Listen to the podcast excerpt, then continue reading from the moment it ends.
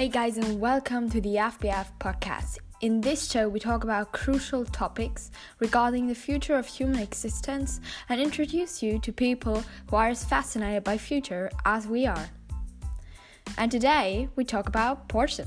Porsche as a brand has always meant to be a constructor of ultimately good looking and high quality sports cars which have already made some small hundreds, hundred thousands of people accelerating. And in 2018, you could say this was a year that has been the year of a very special mission for Porsche, the so called Mission E. And today we will talk about the electric car that will be released by Porsche this year. Have fun!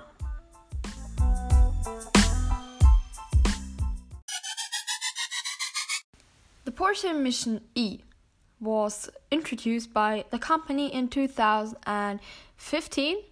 Uh, they then predicted to be ready launching the first electric car in like 2019. And well, in the moment it looks as if the predictions of Porsche are better ones than these from other electric car automakers. Tesla. Just kidding. We'll get back to that soon. Um, for so, for now, um, some general information about the so-called Porsche Taycan. Actually, ever since Porsche has announced uh, the name of the Mission E car, this was in like June 2018. People were very unhappy with the name and shitstormed about it. So the company um, has then released a video about how to pronounce it.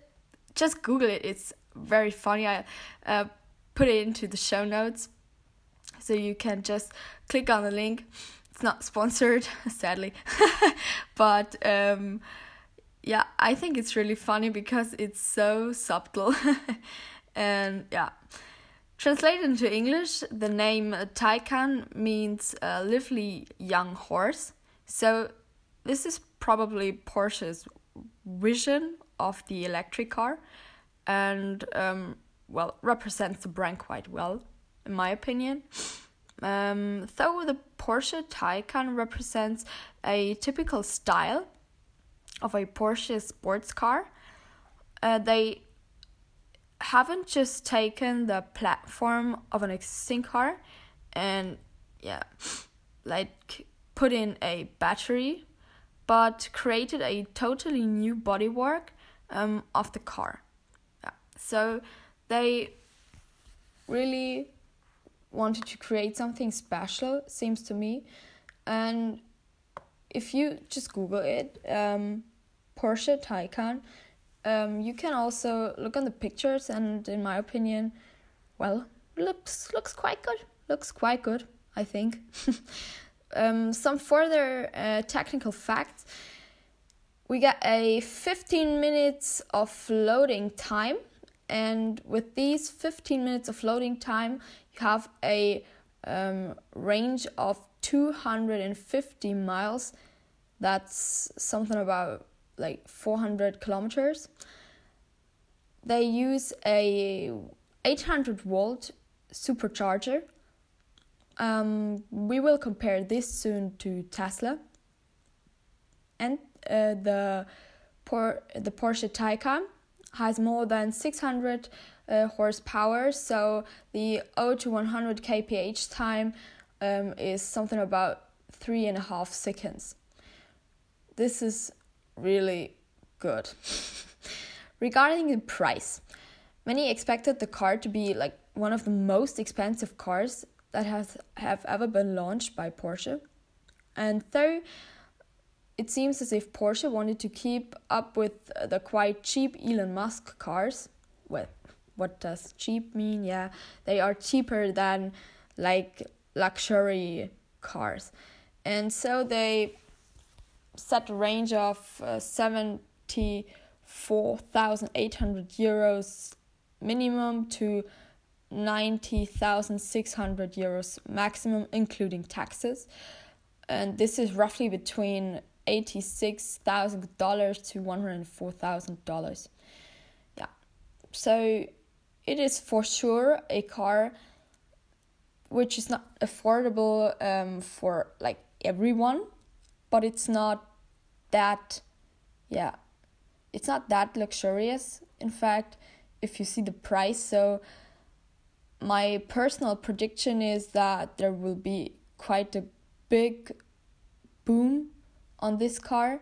So you will like a few months later, you will see everywhere. Especially, I expect to see it in Germany, as in Germany, especially in Bavaria, the rate of Teslas uh, like is really low, as we have quite strong automakers here in the region, like BMW and Daimler. So they the the the yeah fraction of of the Tesla cars is quite low. So I expect this to rise as Porsche is, well, I think Porsche is better for the most German people than Tesla for the own national proud. So, well, this is my personal prediction. You could just write uh, in in social media in the comments how you're thinking about that. So let's go back and compare the Porsche Taycan to Tesla. And we will take the Tesla Model A, uh, Model S as this is like the most comparable yeah car to the like really strong um just seemed really strong Porsche Taycan and we have a supercharger of Teslas with only 450 volts so like just for remembering the Porsche Taycan has 800 volt supercharger. This is just almost the double.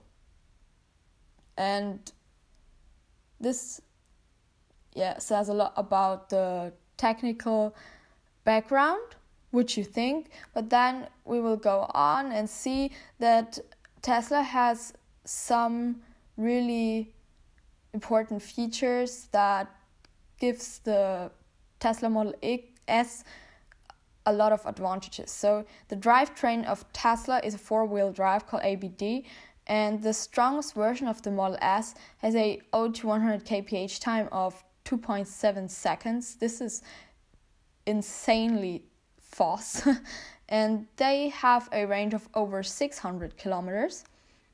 Just for remembering, the Porsche Taycan has only a range of 400 kilometers and um, the Tesla Model S uh, has a highest possible speed of 250 miles per hour.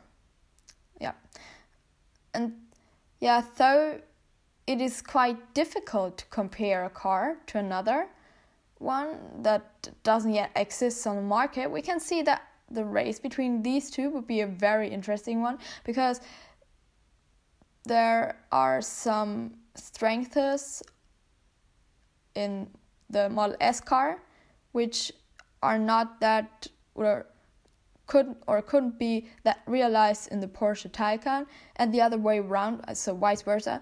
And this would just make the whole thing very interesting. So, um, I think we won't have to wait long until uh, this will become reality, and we will watch something about something like that on YouTube. So, if someone wants to let me their Teslas or Porsches, I'll test them all. so uh, that's for it for today. Let's just make the outro and then we'll finish.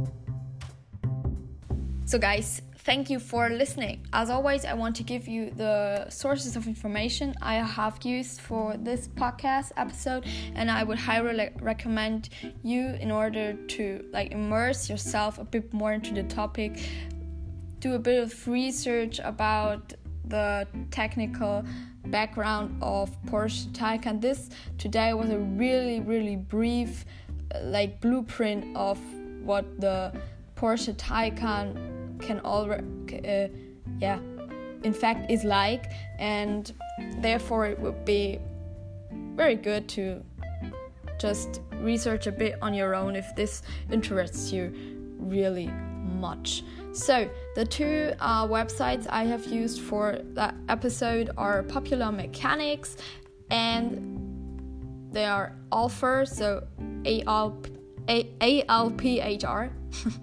and I will just put the links into the uh, show notes.